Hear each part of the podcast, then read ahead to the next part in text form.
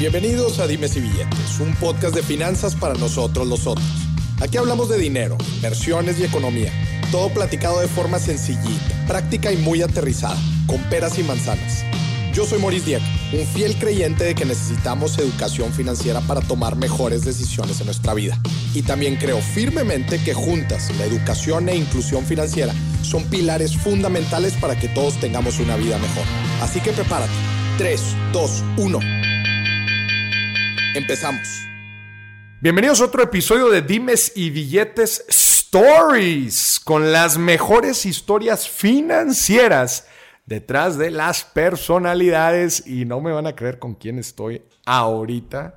Una personalidad del mundo de la medicina, youtuber, cirujano. Vámonos, para aquel que me diga que que no se pueden, que no se puede obtener otra fuente de ingreso, que no te puedes dedicar, no te puedes reinventar, es una palabra importante, reinventar. Estoy aquí con el mismísimo doctor Vic. ¿Cómo estás, mi doctor? Muy bien, Maurice, y gracias por la invitación. La verdad es que ya tenía ganas de, hablar de dinero, porque en medicina es algo como que nadie habla. ¿Qué tema no? Nadie habla, güey. ¿Qué tema hablar medicina y, dinero? Que, hay veces hasta lo, no me dejarás mentir, mi doc, que, que mucha gente hasta lo ve de que, oye, pues no estaría tan bien hablar de eso, ¿no? O sea, como que los doctores, que, está padrísimo todo el sentido de servicio y todo eso que tienen. Y, oye, no, pues el dinero como que hay veces hasta lo, hasta lo ven mal hablar. ¿Tú qué opinas de eso? Mira, e, en medicina si hablas de dinero es como hablar de religión, es como hablar de política en la mesa. De plano. Porque a veces se entiende que el médico desde tiempos inmemorables, güey, ganaba bien, ¿no? o sea, es alguien de la sociedad que se supone que gana bien por la tarea que hace, que es cuidar la vida. Mm. Para mí la vida es algo invaluable, entonces evidentemente van a ganar bien. Ahora, en medicina, desde tiempos inmemorables con las vacas sagradas, ¿no? Que de los médicos. Era de muy mala educación hablar de dinero. ¿Cuánto ganas tú? ¿Cuánto cobras por consulta? ¿Cuánto cobras por cirugía? Entonces era como algo así. Tabú. Tabú. Sí, llegó a un punto que hizo tan tabú que ya no ganan dinero, güey. De plano, güey. Les cuesta trabajo a los médicos. Yo los conozco y no me nadie me puede contar esto. Porque mi abuelo era médico, mi papá era médico, tengo tíos médicos. Tú vienes de una familia médica, güey. No soy sangre sucia, güey. Soy sangre limpia de medicina. Solo que soy el bicho raro, eso sí. Entonces tú conoces la industria de pe a pa, güey las clínicas, los hospitales, los consultorios, todo. A ti nadie te viene a contar nada. Nadie me viene a contar nada y la verdad qué bueno que me invitaste. Tenía muchas ganas de decir todo lo que tiene que ver medicina y dinero. no, güey, gracias por venir, Doc, porque sabes qué, eh, pues un, gran un segmento de la gente que me sigue eh, son doctores y la verdad es que la carrera, y ahorita vamos a entrar a hablar de eso, pero la carrera del médico pues es una carrera típica, ¿no? a cualquier otra carrera, donde pasas estudiando pues muchísimos años. Ahorita nos platicarás porque la neta yo no conozco tanto, ¿eh? Solo sé que estudian una vez y otra vez y luego la especialidad y luego el reto de, empezar a, ganar experiencia dentro del, mundo profesional de médico. y como dices, lo único que yo sé de los médicos es pues la gente ya adulta, la gente mayor que ya tiene muchísimos años de trayectoria en la medicina, que claramente ganan una buena lana, ¿no? Pero hay muchísima carnita financiera y justo por eso, por eso este es un capítulo de Dime si billetes stories por ti, güey. Porque está con madre el, tema de, hablar de, de, medicina y dinero. Pero está todavía más con madre lo que estás haciendo tú, güey. Que es, oye, a ver, estas son las cartas que tengo sobre la mesa. Esto es la carrera profesional del médico y me encanta ser médico y todo lo que tú digas. Pero ¿sabes qué? Oye, ¿por qué no también tengo otra fuente de ingreso? ¿Por qué no me reinvento con algo que seguramente te apasiona y ahorita lo estarás platicando en los videos que haces en YouTube? Hazme el favor, una comunidad de 1.8 millones de gente en YouTube. O sea, estás cañón, Doc, estás cañón. Pero por eso este episodio va a ser bomba, güey. Porque vamos a hablar de finanzas, dinero y también vamos a hablar de cómo te reinventas siendo doctor y cómo el que nos está escuchando se puede reinventar, güey, siendo lo que sea. Arquitectos, abogados, psicólogos, eh, financieros, ¿por qué no? Claro, por supuesto. De lo que sea, ¿no? Doc, vamos a empezar como cualquier episodio de Dime si billetes, stories. Platícanos un poquito de tu trayectoria. Pues mira, Moris, yo soy médico, estudié seis años medicina. Ok. ¿Dónde estudiaste medicina? En la Universidad de Anáhuac. Ok. Eh, México Norte. Ahí estudié, es mi alma mater. ¿Cuántos años son? Son seis años. Seis años de medicina general. Medicina general. Ok. Medicina general. Después, pues, hice una maestría. Ok. Hice una maestría en administración de hospitales. Ok. Que, no es la carrera tradicional médica, no, no, para nada. Para nada. y ahorita estoy en la especialidad. Todavía no la acabo. Estoy en la especialidad. Entonces, ¿Cuántos años son? Cuatro años de especialidad. Cuatro años. O sea, te aventaste seis de general. ¿Cuánto te duró la maestría? Eh, un año y medio, más o Un año y medio, ponle dos. Y ahorita te estás aventando cuatro. Cuatro. Madres, 12 años de educación. ¿Cuántos te faltan? Si todo sale bien, como unos tres. Como unos tres años. vas. Me gusta estudiar un poquito. Me gusta, estudiar. Oye, me imagino que, pues, ya, a ver, a ver, toda, en toda esta trayectoria, el tema, eh, pues, cuando eres estudiante, la neta es que pues, no estás ganando lana, ¿no? Platícanos Claro. un poquito de cómo funciona a Claro. lo largo de esto. Eh, te platico rápidamente. La carrera de medicina, eh, si tú la piensas estudiar, dices, va, yo voy a estudiarla. Tienes que hacerte la idea y se los, se los llega a la gente que quiere estudiar medicina. Vas a vivir con tus padres hasta después de los 30. Obviamente si sigues el, el patrón normal, vaya, Claro. ¿no? De seis años de medicina general, luego un examen para entrar a la especialidad. El que- famoso examen. güey. que es el, el ENARM, ¿no? Que tienes que estudiar un año aparte, ¿no? Para ese. Y entras, pasas el, el examen y luego entras a la especialidad para que te paguen el mínimo al mes. Casi, casi el mínimo de los trabajadores, ya sea del IMSS, del ISTE o incluso si lo puedes hacer en un privado, no te pagan bien. Entonces son cuatro años más, ¿no? Y luego, cuando ya sales al frío de la calle, tienes que esperar a juntar a tus pacientes, a que te conozcan, a hacer fama de que eres un buen médico dependiendo de la especialidad que sea, o si quisiste hacer eh, medicina general, si eres bueno en medicina general y pasan tal vez uno u otros dos o tres años incluso. Ok. Entonces ya, ya llevamos ahí la cuenta, ¿no? Más o menos, ¿qué te parece? Unos 11, 12 años 11, 12 años. para establecerte.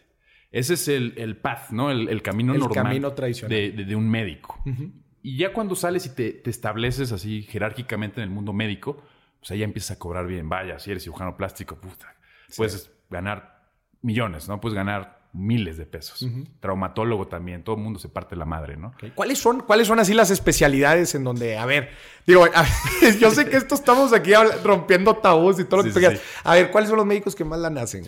El médico que más lana hace, según Medscape, que es una, es una página que hace estudio con todas las especialidades, Ajá. es el, el de cirugía trauma- de traumatología y ortopedia. ¿Por qué te dirías, ¿por, por qué no? Traumatología y ortopedia, porque es el que cobra más. Porque no me va a faltar que todo mundo, a todas eras, no importa lo que haga, se va a partir la madre. Se va a partir. Siempre, güey. Un hueso roto, que sí. lamentablemente que te disparen.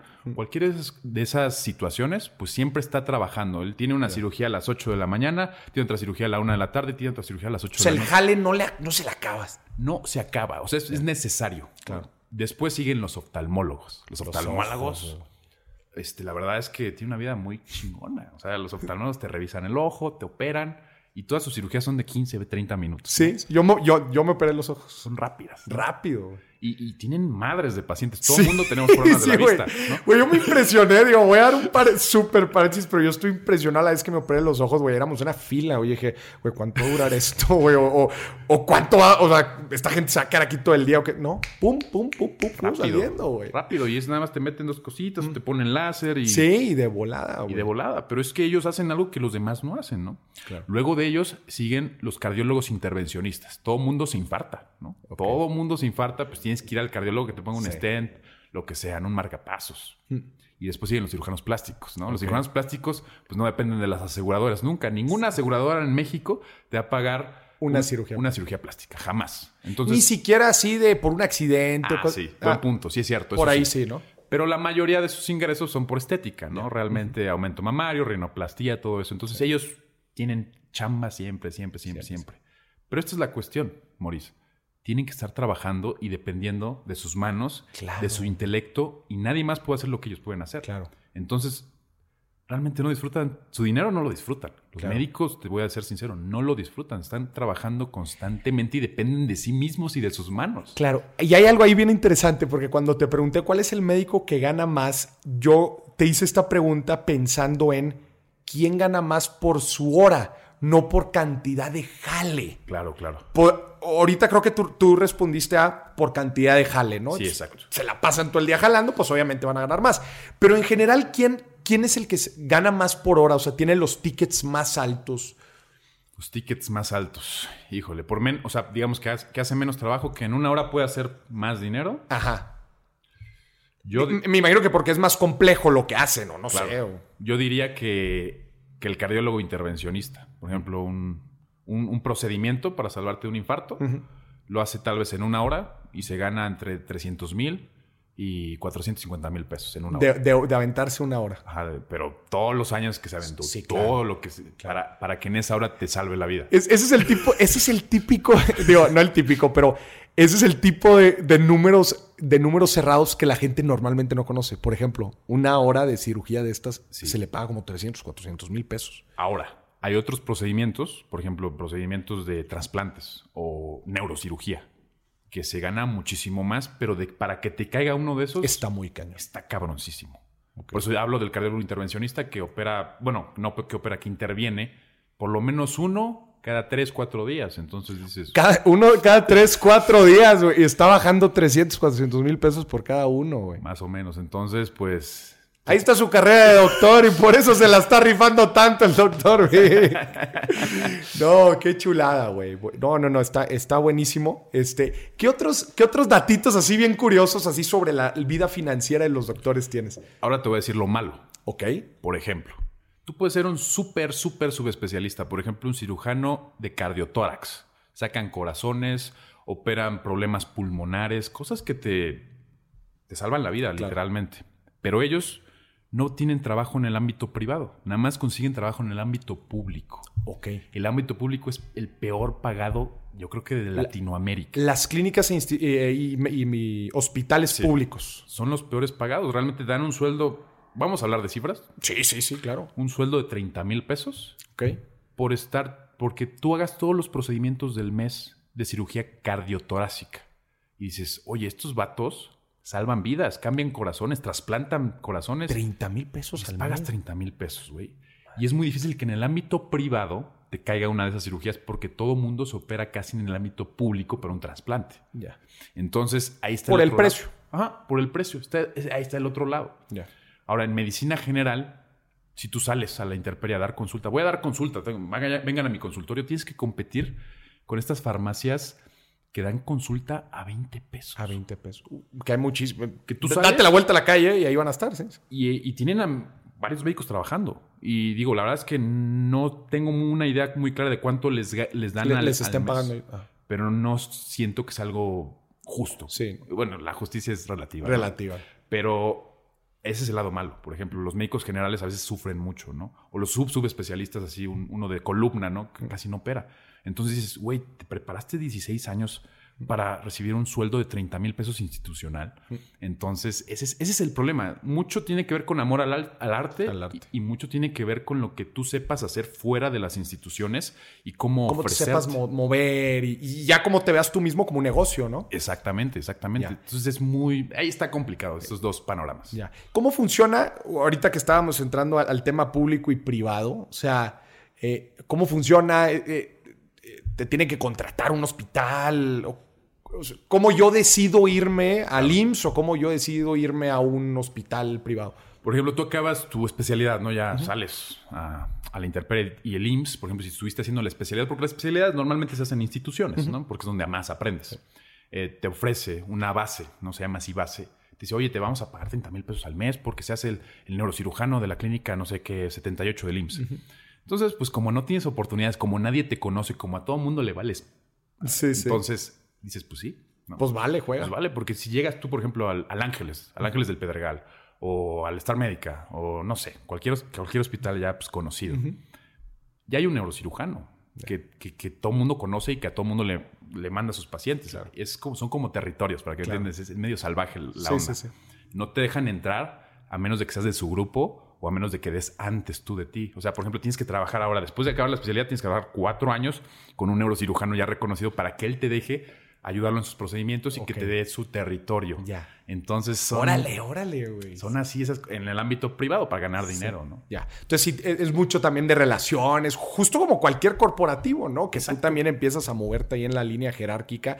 Y pues son carreras muy largas también de, muy, de cuánto dura un doctor, ¿verdad? O sea, pues t- digo, eh, puedes estar trabajando hasta grande. Pero entonces, nada más ah, puntualizando, o sea, ¿cuál es, cuál es la, la, el- el- el- la profesión del doctor, o sea, la especialidad que dices, ahí está el sweet spot? Es el que más en general, por el trabajo realizado y por el precio que le están pagando, ¿cuál es el punto, el- el- la, la especialidad así clave?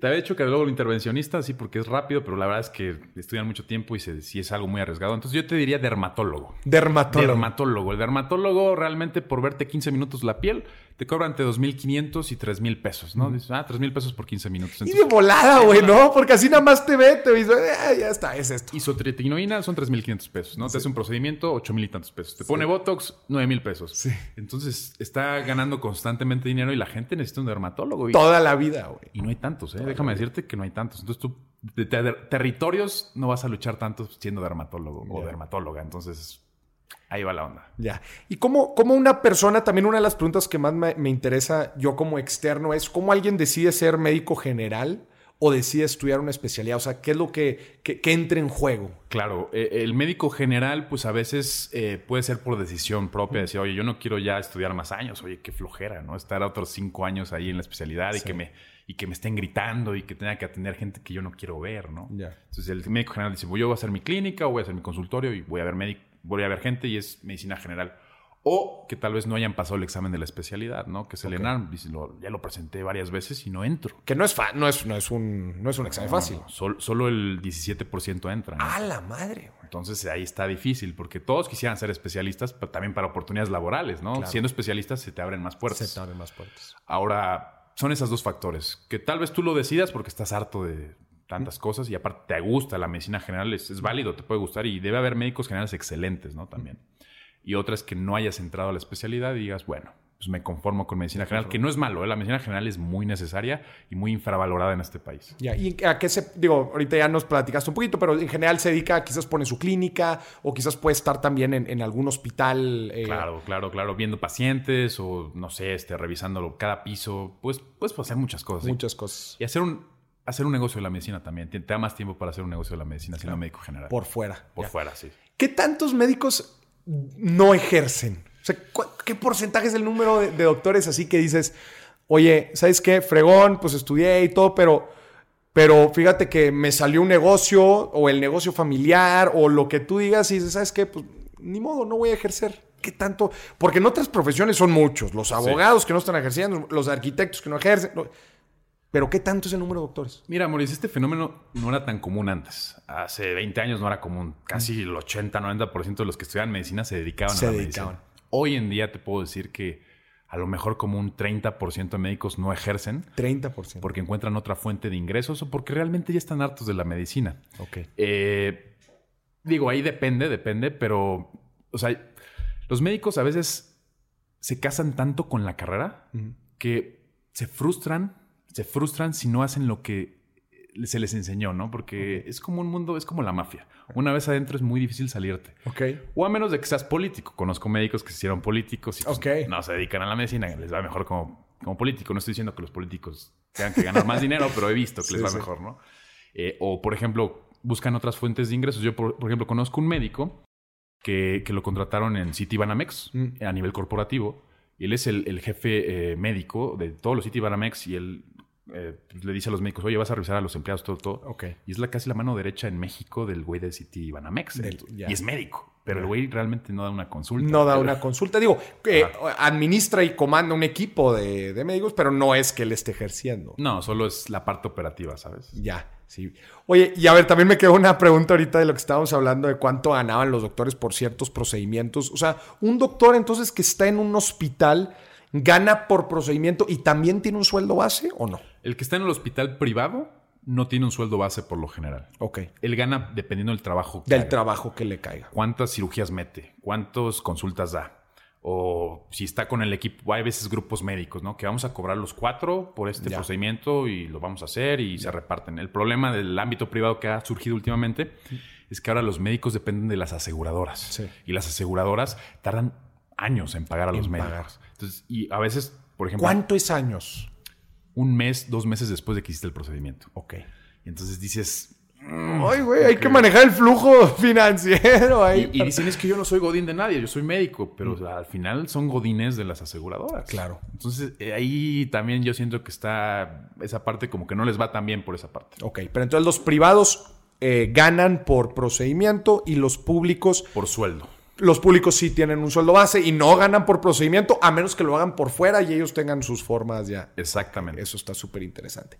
Oye, doctor, platícame de tu trayectoria. A ver, tú hace algunos años, ahorita me platicabas, empezaste a hacer contenido en redes sociales. Platícame qué te motivó, qué estabas buscando, este, a ti te está yendo mejor que muchos otros doctores con muchos otros años porque te decidiste reinventar. O sea, me, encantaría saber este proceso eh, eh, de decisión que tú tomaste. Oye, estás estudiando un chingo, Ya nos dijiste ahorita que te aventaste seis años, güey. Te decidiste estudiar una maestría y ahorita estás estudiando una especialidad. O sea, estás en general eh, en friega todo el tiempo. No es una carrera fácil, pero aún así decides reinventarte. Me gustaría que la gente te escuchara, güey. Especialmente por todos aquellos dicen que, es muy, que, dicen que no tengo tiempo, que es muy difícil, que me cuesta reinventarme porque no quiero empezar de cero. Platícame todo de tu historia. Pues mira, yo, yo empecé a, fijarme en el contenido en Internet cuando yo estaba en el servicio social. En medicina tenemos algo que se llama servicio social, donde nos mandan a las comunidades más pues, pobres de México a dar consulta grapa. Sí. Para ayudar, ¿no? Eso es, eso es en, tu carrera general. Carrera general. Ok. Y yo era, yo como millennial, soy muy fan, o era muy fan de todo el contenido en internet. Yo decía, órale, YouTube, este, veía a ciertos youtubers y decía, oye, está con madre, o sea, la verdad es que me gusta, pero soy médico, ¿no? O sea, y siempre me gustó, siempre como enseñar. Yo, yo mis, mis, explicaciones, conferencias médicas, siempre las daba con ejemplos cabrones. O luego invitaba este, traía tecnología para que la vean, entonces les encantaba. Les encantaba. Y yo dije, tengo que hacer algo en video, ¿no? Entonces Eso te motivaba. El hecho de que tú veías de que, oye, soy bueno explicando, pues eso dices, oye, pues está toda madre, güey. Sí, y es, eso, de hecho, eso que dices ahorita fue el switch para decir, voy a entrar a internet y hacer algo. Entonces entré en internet, hice los primeros tres videos y explicaba cosas médicas. Y después de dos meses nada más me veía mi mamá y mi abuelita. Y dije, puta, pues entonces no es por aquí. Pero entendí que a la gente no hay que hablarle técnicamente, no hay que hablarle términos médicos, cosas tan rebuscadas. Y empecé a hablar de cosas más aterrizadas al público en general, a lo que realmente al paciente le importa. Le importa. ¿De qué hablaste tu primer video? No sé si tú conozcas algo que se llama homeopatía o has escuchado hablar de la homeopatía. Me suena muchísimo a ver. Eh, Son unos chochos. Ah, los chochos, sí. Sí, sí, los chochos. Que no sirven, mira, con todo respeto, que no sirven para pura madre. Neta. La primer polémica del episodio. Y la gente dice, es que no, que me curó esto, pero no, no conocen el efecto placebo. Y hice una crítica, así, algo personal. ¿Tú dices que los chuchos son puro efecto placebo? Es efecto placebo. Y no lo digo yo, lo dicen todas las asociaciones eh, de medicina interna, de cirugía, de todos lo dicen, la ciencia y los estudios lo comprueban. Son efecto placebo. Y se van a encabronar los homeópatas, pero ni modo, ¿no? La ciencia es primero. Ok. Hice un video polémico, evidentemente. Y la gente se encabronó. La gente se encabronó. Y, y dije, no, oye, que eres un pendejo. Y los otros, no mames, qué cagado, güey, que dijiste eso. Y digo, para mí, 8 mil visitas en una semana se me hacía wow, ¿no? Qué chingón. Entonces dije, es por aquí. Y empecé a hablar después de embarazo, empecé a hablar de las drogas, empecé a hablar de adicciones, de la menstruación, cosas así más, más simples, pero con, un, con una estrategia de remix. Yo soy muy fan de los youtubers de Estados Unidos y los youtubers mexicanos. Okay. Entonces, por ejemplo, yo veía, no sé, Ray William Johnson, que era un youtuber en Estados Unidos, me gustaban mucho los videos que hacía, que era que hacía videos chistosos. Yo dije, y yo veía uno en, México, ¿no? Por ejemplo, yo veía a Yayo Gutiérrez, ¿no? De No Me Revientes. Y yo decía, puta, qué chingón los dos, los dos cosas. Entonces, yo agarraba sus dos conceptos, los mezclaba, copiaba exactamente el estilo de concepto y le metía medicina. Entonces la gente no se daba cuenta que era como realmente algo que ya existía, claro. pero con medicina se, veía menos que ya existía. Entonces por eso empezaba a pegar y a pegar y a pegar hasta que un día, puta, un millón de visitas en una semana, dos millones de visitas. Claro. Y así estuvo, cabrón, chingón. Y bajaste entonces, dices que uno de los factores clave, digo, además de esto que nos platicabas de que empezaste a mezclar conceptos que existía, que prácticamente todo en la vida funciona así, ¿eh? Nada es, hay, hay, un libro buenísimo, Still Like an Artist. Eh, nada es original en este mundo, todos son copias de cosas. A ver, yo, yo aprendo A, yo aprendo B, junto A y B y creo C. Exacto. ¿Verdad? Y obviamente le meto algo, que tú en este caso le estás metiendo medicina, pero, pero si tú te vas al, origen de las cosas, nada es original. Todos son, todas son cosas que, recopilaciones de cosas que vamos viviendo en la vida, ¿no? Este, pero entonces dices que además de eso también te sirvió como hablar, bajarte el nivel y hablar de, forma mucho más sencilla para que la gente común y corriente entendiera. Exacto, porque yo decía, ¿dónde puedo encontrar una conexión con el público? Por ejemplo, ¿tú has visto una serie médica o has escuchado de alguna serie médica de, Doctor House, Grey's Anatomy? Cualquiera de esas y dices, puta, pues la gente es lo que conocen. Oye, y es cierto que en los hospitales se dan todos contra todos y todo. Entonces yo decía, bueno, voy a hablar de Grey's Anatomy. A ver, bueno, ya respóndenos eso, güey. ¿Sí o no? Ya, ya. Todos queremos saber. Sí, güey. ¿Sí? Pero yo no.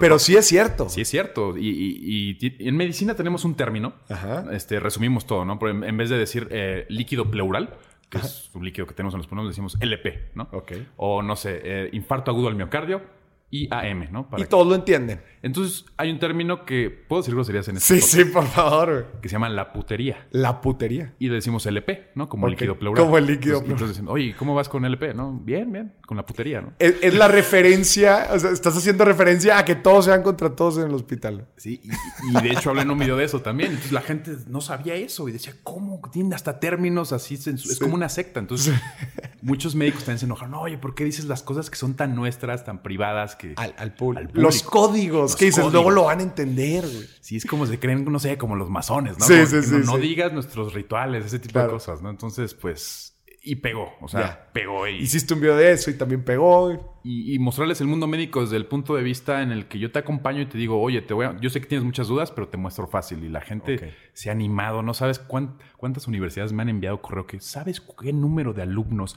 que ingresó este año ingresó a medicina por ti? No manches, Te queremos invitar por eso. Y así casi el 70% de los alumnos de nuevo ingreso ingresaron por el doctor Vic. Güey, no puede ser, güey. ¿Qué, ¿Qué se siente, güey? Está loco, güey. Nunca yo imaginé que eso tuviera tanta repercusión en la gente.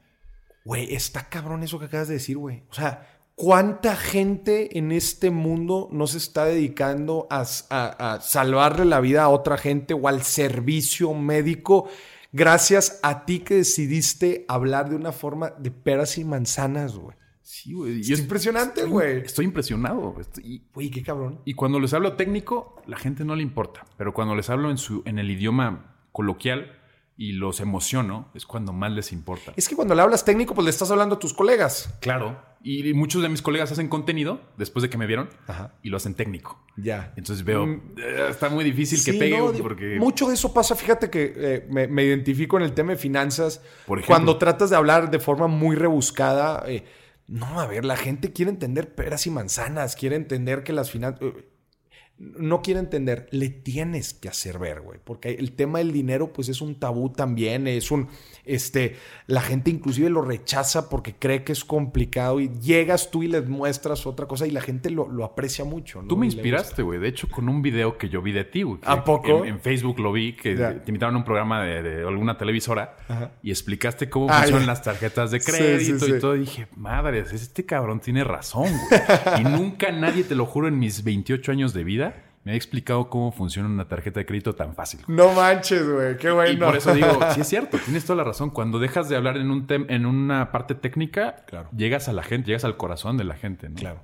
Y la gente, y, si les llegas y si la, y ganas credibilidad con ellos, no manches, la gente te sigue, ¿no? Sí. Y a ver, entonces, fuiste creciendo, güey, empezaste a sacar videos. Al principio nada más te veía tu y tu mamá, güey.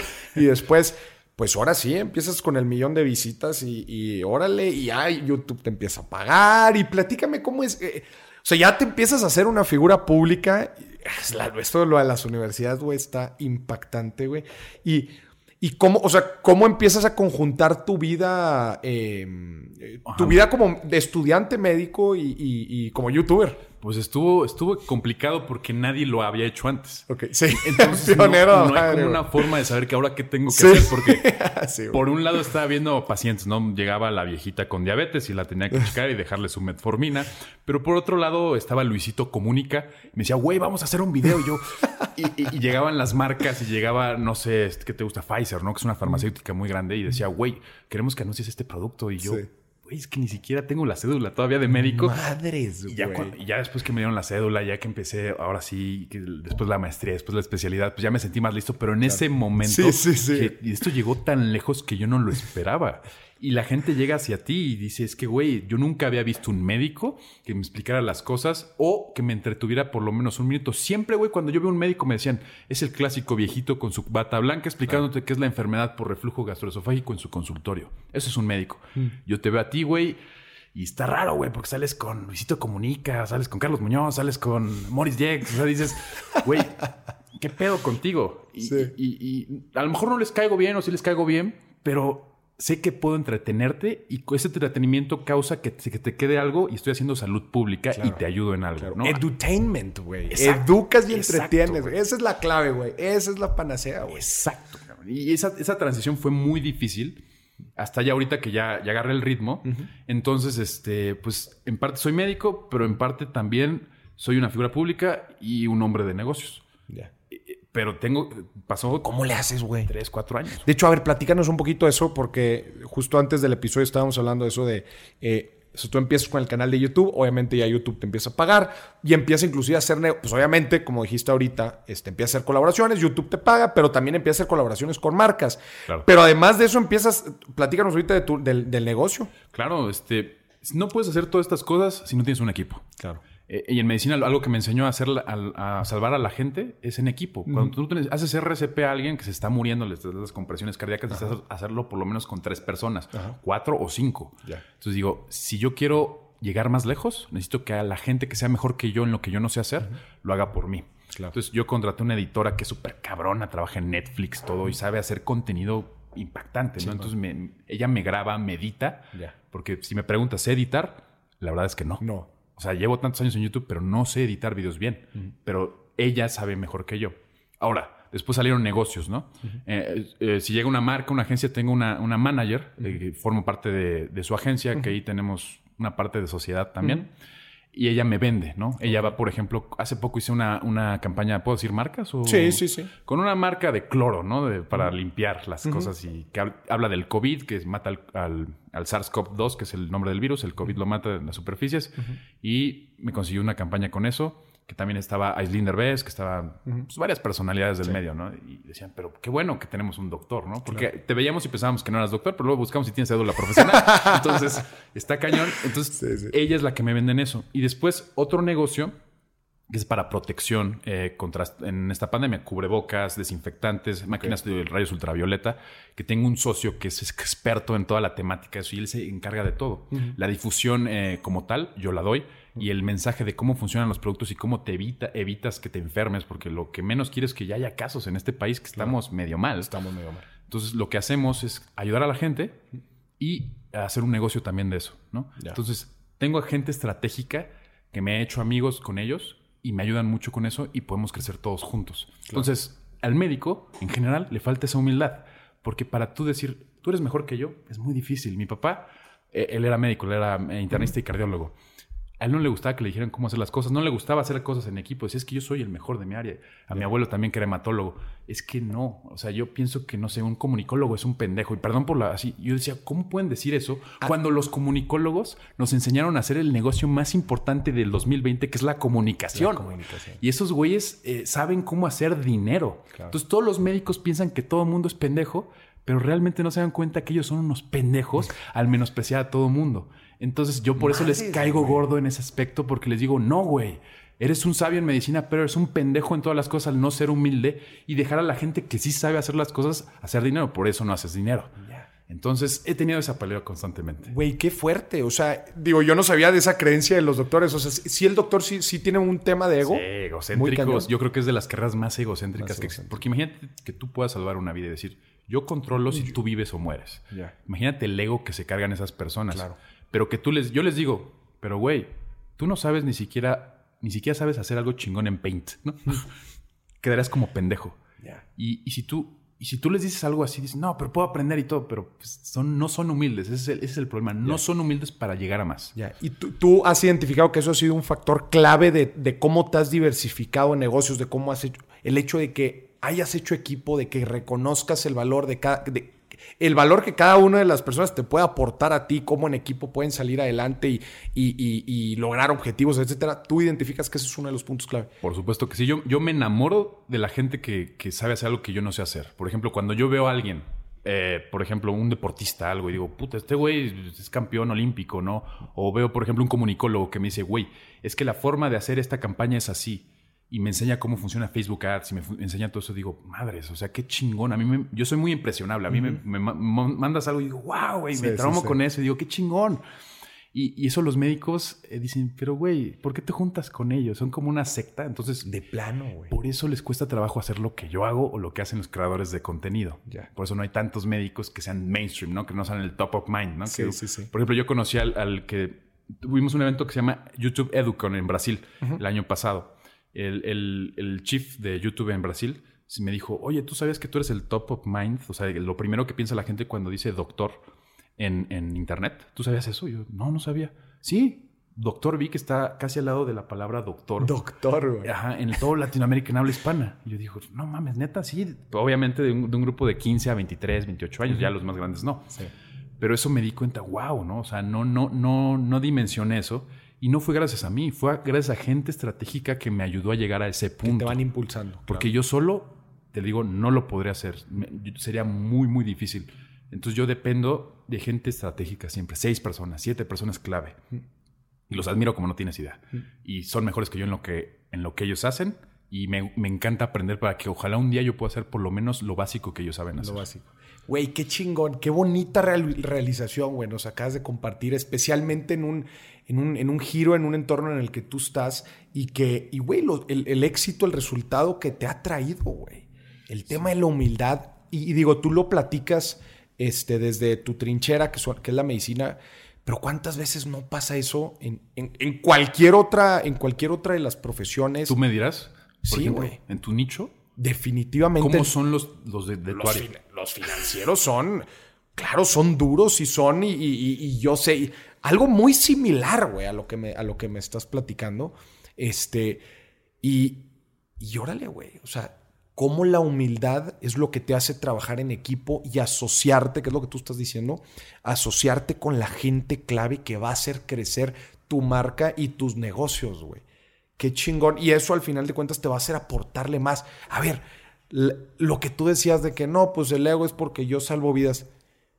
Güey, ¿cuánta gente has metido a la carrera de medicina, güey? ¿Tú lo has logrado? Qué cabrón, güey. Sí, güey. Está muy, muy chido, güey. Te quiero felicitar, en verdad. Qué, Gracias, Qué padre y qué bonita realización nos acabas de, compartir de cómo la humildad otra vez, este, güey, esto es de equipo, güey. 100%. ¿Por qué se llaman compañías? Porque es compañías, por eso son sociedades, no puedes fundar una empresa tú solo, güey. Entonces, a ver, mi doc, tú empezaste ya en YouTube, empezaste suavecito, luego fuiste ganando muchísimas, muchísimas vistas. YouTube te empezó a pagar, te empezaste hasta a diversificar, te apoyaste de gente Pregunta importante. A ver, estás estudiando ahorita, ya eh, tu negocio empezó a crecer, vamos a llamarle tu negocio digital en general. Claro. ¿Qué sigue para el Dog Week? Mira, siempre me he preguntado yo también eso. Ok. Y ya estoy seguro de lo que quiero. ¡Vámonos! Pase revelación aquí para todo el público, ¿no? Quiero cambiar la salud pública de toda Latinoamérica y habla hispana en los próximos cinco años. Quiero que los gobiernos se fijen en lo importante de la salud pública que puedes hacer en contenido digital. Y también quiero que la gente cambie totalmente la percepción de la medicina preventiva. Si tú les enseñas a cuidarse, no se van a estar llegando muriendo al hospital. No van a pagar cuentas de 5 millones de pesos en el hospital. También un tema de ahorro, ¿no? La, prevención es un tema de ahorro. Exacto. Tú viste ahorita con todo lo del COVID de la Organización Mundial de la Salud, era un cagadero, güey. O sea, realmente no tenían preparado nada, güey. no había un liderazgo. Yo tampoco no vi un liderazgo así rotundo y, menos en los países. A la gente no le importa la salud. Y cuando hay algo, se asustan, los asustas, ¿no? Con el, con el COVID los asustas y todo el mundo está asustado, güey, no sabe ni qué pedo, ¿no? Cómo se transmite todo eso. Yo pienso que la comunicación eh, para tu salud es muy importante. Es una, es una materia que se tiene que llevar desde el kinder hasta la universidad y, siguiendo, como los médicos nos actualizamos, la gente también se tiene que actualizar en temas de salud. Entonces yo quiero cambiar la salud pública de todo habla hispana y si se puede algún día también de todo el mundo. Ok. Entonces quiero cambiar eso. No sé si sea a nivel político, no me gusta tanto a mí la política ahorita, no sé en el futuro, o, un nivel tal vez más privado empresarial. Como cambiar las empresas, la percepción, todo para que la salud sea lo más preciado del ser humano en el futuro. Ok. Eso es lo que quiero. ¿Y cómo ves la parte de comunicación? O sea, porque creo que eh, eh, o, va de la mano, o cómo, cómo vas a tratar de, Digo, porque me quedó muy claro eso que dijiste del, nivel empresarial, pero ¿cómo, ves la parte de, todo el tema de comunicación y educación que tú estás llevando y que estás transformando de, forma digital? Claro, yo, yo, quiero que la gente... Esto, esto, esto es un movimiento. Es un movimiento eh, por así decirlo, como una ideología que tiene que comenzar, ¿no? del nuevo siglo, del nuevo milenio, todo tiene que comenzar por partes. Entonces, si la gente entiende y lo adopta como una religión, más o menos, tú eres católico o no sé qué religión tengas, yo también, eh, eh, forma parte de tu vida, ¿no? Tú, todo el tiempo. De mis decisiones. De decisiones, de... todo. Quiero que la salud también sea como algo religioso en la gente. Entonces, necesito chingarle y chingarle y chingarle en la parte de comunicación, porque la comunicación es lo que nos llega, eh, llegamos al, alma de la persona. Claro. Entonces, ahorita estoy con una aplicación, estoy, estoy viendo lo de un podcast próximamente. ya deberías, amigo. Aparte tienes voz de locutor, güey. Claro ah, que estaría chingón, güey. y crear nueva, nuevas personalidades en salud. Como hay un doctor, puede haber un veterinario, puede haber un odontólogo, hay odontólogos también, o puede haber enfermeras, puede haber todo que te diga qué es lo que tienes que hacer, ¿no? Crear y sobre todo, lo que más me interesa, que la tecnología y la salud vayan de la mano. Debería también haber un Tesla, un, Elon Musk, pero de la salud también, de la Salud. Todo lo de biotecnología se tiene que desarrollar. Entonces, ese es mi sueño, que todo lo de la salud eh, tenga que ver conmigo, obviamente, pero no, no en un nivel egocéntrico, sino para el bien común. Eso me interesa muchísimo. Ya. Qué interesante, güey. Oye, ¿y vas a, vas a seguir, eh, vas a ejercer cuando te gradúes? Eh, ¿Todo esto lo vas a tratar de conjuntar? ¿O cómo, cómo va a funcionar? ¿O, ves que pueda funcionar eso? Mira, la verdad es que ejercer medicina es por gusto. A mí me encanta. Una consulta me encanta. Entrar a una cirugía me emociona. Sé que a largo plazo pues me quita mucho tiempo para el, el objetivo que yo quiero. Claro pero siento que un médico no es médico si no da su consulta, si no va a una cirugía y si no te ayuda personalmente. Entonces, aparte, eh, pues, ya es algo muy de pasión, es algo muy este, de, arte. Nunca la quiero dejar. La verdad es que nunca. y, tiene que ir de la mano con todo lo que estás haciendo. Digo, al final de cuentas estás relacionado en la transformación médica, ¿no? Claro. Oye, y a ver, este, este también es un punto importante. ¿Cómo maneja el Doc Vic ya después de que ya se convirtió en un empresario? A ver, vamos a, vamos a hablar del Doc Vic. Eres ya un estudiante de especialidad, ya tienes maestría, ya eres empresario, güey, y eres una figura pública. ¿Cómo maneja el Doc Vic sus finanzas, güey? Con todos estos roles que te has cargado. Y esta es la razón por que te dije que sí. Siento siento que me falta. Siento que todavía no le agarro eh, como cuando ingresa dinero de esta empresa e ingresa dinero de este deal. Ahora en qué lo vamos a invertir o si me voy a comprar esto por gusto. Y he cometido, te lo voy a decir, esto no me da pena. He cometido decisiones, errores, financieramente hablando. Entonces yo siento que 50% lo hago bien y 50% me vale madres. Ok. Y siento que es una parte que sí tengo que dominar. Y por eso te iba a preguntar. A ver, vámonos, ahora me van a, entrevistar a mí, venga. Porque yo tengo el mindset todavía un poquito, ahora sí, de las finanzas como los médicos. Que ganan. ¿Cómo es el mindset de los médicos? Ganan dinero. A veces pueden estar 12 años sin ganar dinero y luego ganan un puta madral de dinero y no saben qué hacer con él. Ok. Y, se compran carros así, se compran Mercedes-Benz y se compran departamentos en Polanco y tienen ocho esposas, güey, y, diez hijos, y todos se lo gastan en, ay, cuando tenga mis vacaciones me voy a ir a Dubai, güey, me voy a ir a Bali. Es una pendejada. Y, no, no guardan para el futuro. Y cuando dejan de ser útiles a los 70 años, ya no pueden operar, se van a la bancarrota. Y, y, se quedan con lo que invirtieron, entre comillas, si es que invirtieron. Exacto. Y, ese es un problema porque toda la vida están ganando, son una máquina de hacer billetes. Pero cuando dejan, cuando ya no, ya, ya llegó alguien mejor, o ya tu competencia te superó, o ya te hiciste viejo, pues dices, puta, pues no guardé para mi futuro. El doctor es una, es una máquina de ingreso activo. Exacto. Que es el dinero que yo gano con mis manos. Pero siento yo que les falta aprender a hacer ingreso pasivo, güey. Eso es lo que te quería preguntar. Todas las formas de. ¿Cómo lo hacemos? Claro. Bueno, Digo, yo ya estoy en otra parte, no es nada más médico, pero también te lo digo desde el punto de vista empresarial. ¿Cómo aprendo yo a todas esas fuentes de ingresos que son nuevas para mí, son nuevas para el mundo médico, en la parte comercial, en la parte de empresa y en la parte médica? ¿Cómo lo acomodo? ¿Cómo, ¿Cuál es la forma de hacerlo adecuadamente? El primer paso que tú tienes que seguir, de hecho lo hablo en mi libro El inversionista enfrente, es tú tienes diferentes metas financieras, ¿no? Y una definitivamente, una meta que todos tenemos, pues es parte del retiro. Hay gente que se quiere retirar a los 65 pues, porque quiere ser godín. O hay gente que dice, no, yo me, quiero yo me quiero retirar ahorita en chinga. Yo me quiero retirar a los 30, 35, 40 años. Muy bien. Si te quieres retirar, la palabra retiro requiere de un ingreso pasivo suficiente. O sea, tú te quieres retirar, retirar con libertad financiera, que tu ingreso pasivo cumpla o llene tu gasto fijo, con lo que vives. ¿No? Ya cuando te cumplas eso y te puedas dar los lujitos que quieras y los viajes y todo, etcétera, etcétera, ahí ya te puedes retirar. Pero tú tienes que invertir tu ingreso activo, es decir, lo que estás ganando de sueldo, de tu negocio, de tus colaboraciones, de, las cirugías, de un doctor en general, esa lana la gana, está bien, gástate algo, es parte de, también es importante motivarte y los lujitos, etcétera, pero una otra parte, claro que también la tienes que invertir en, en instrumentos, en activos, en a ver, que activos, pues hay muchos, desde instrumentos de deuda, fondos de inversión, fondos de renta fija, fondos de renta variable, invertir en bolsa, bienes raíces, negocios, crowdfunding,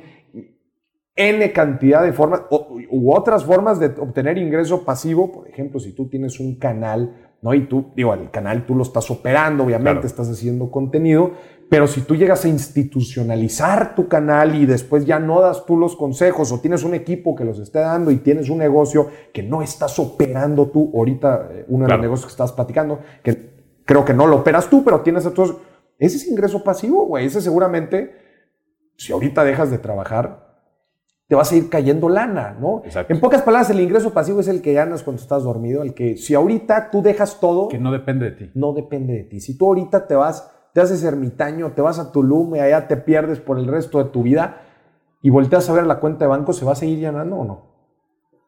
Esa es la pregunta, ¿no? Entonces tú para eso tienes diferentes activos, puede ser una propiedad inmobiliaria que te está dando rentas todos los meses, ¿no? Entonces yo me puedo dedicar a lo que quiera y estoy ganando una lana, oye, tengo negocios que no estoy trabajando en ellos, pero me están dando dividendos. Oye, tengo mi lana en fondos de inversión que me están pagando intereses, me están pagando dividendos, lo que sea que tenga el activo adentro, el, fondo de inversión. You name it.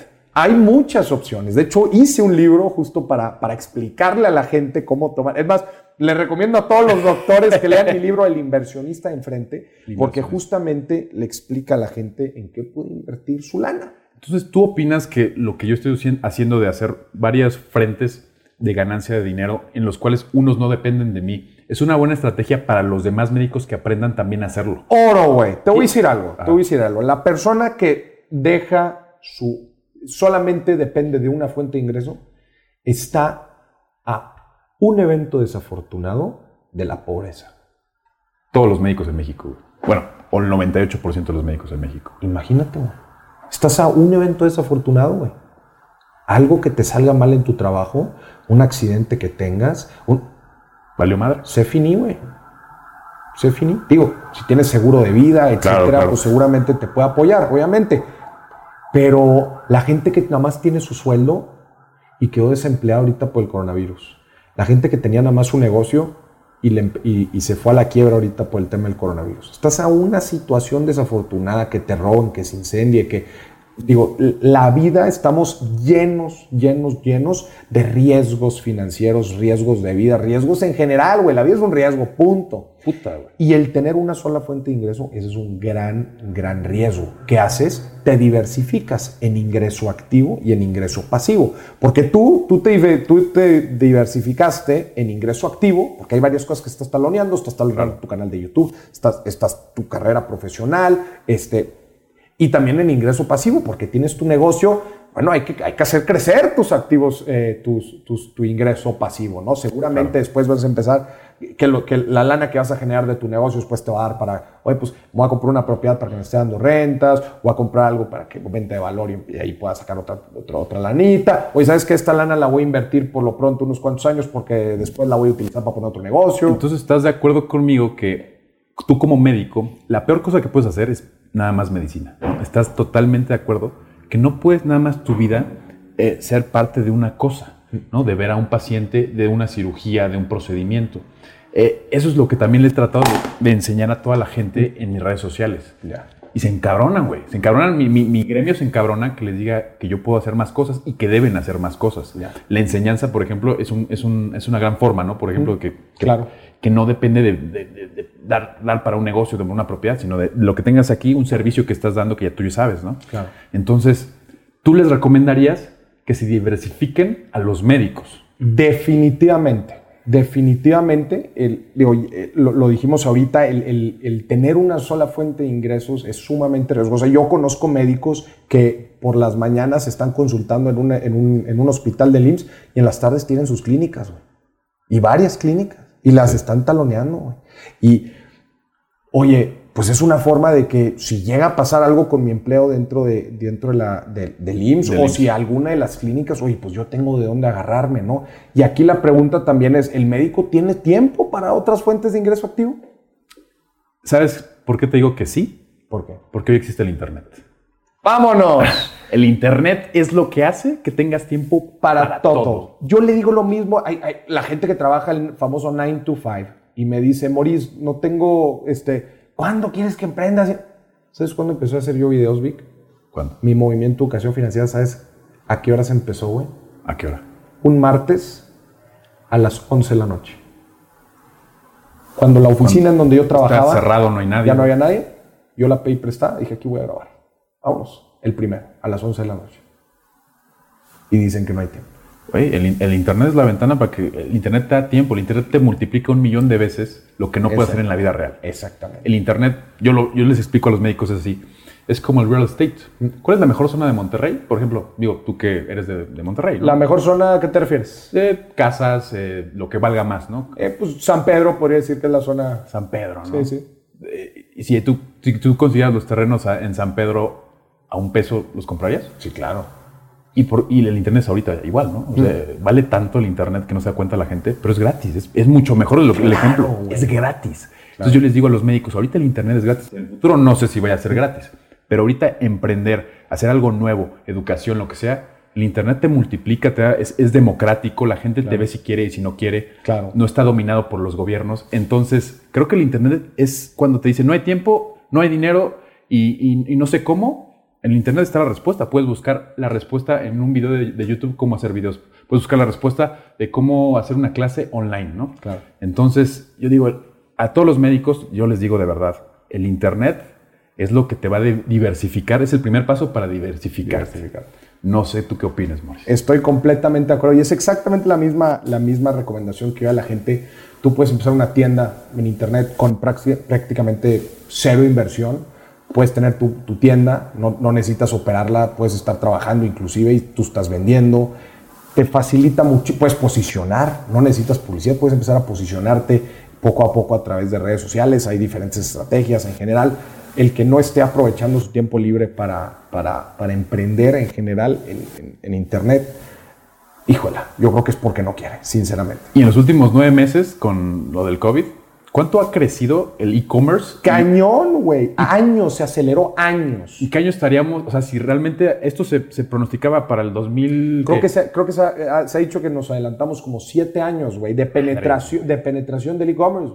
Estamos en el 20mente ahorita. Es una pendejada, perdón la palabrota, güey. No estar en internet, sea la profesión que sea, güey. es lo que yo pienso. Si no estás en internet, es una pendejada, güey. Estás perdiendo miles de pesos. Sí, definitivamente. Yo les digo a los médicos, eso, métanse a internet. No necesariamente tienes que ser el doctor Vic. Hay miles de formas de estar en internet sin ni siquiera aparecer, ¿no? ¿Estás de acuerdo? definitivamente. Mi doc, pues muchísimas gracias, güey. Estuvo bomba, bomba este episodio. Seguramente este fue el primer acercamiento para el tema de, medicina y dinero. Da para muchísimo, muchísimo. Te quiero felicitar por todo tu movimiento lo que, lo que no puedo quitarme de la mente lo que dijiste, eso de, toda la gente que has atraído para, para, meterse al tema médico está fuertísimo. Te lo agradezco, muchas gracias por, por todo el aporte que, nos das a nosotros, a los, a los mortales en el tema que no sabemos absolutamente nada de, medicina. Gracias por tu servicio y la misión que tienes, güey, es preciosa. Muchas gracias. Sigue así. Seguramente, güey, con, el ímpetu que tienes vas a tener muchísimo, muchísimo éxito. No, gracias a ti, Morris. Esperemos impactar más vidas. Y aquí tienes un admirador, ¿eh? la verdad. no, al, revés, güey.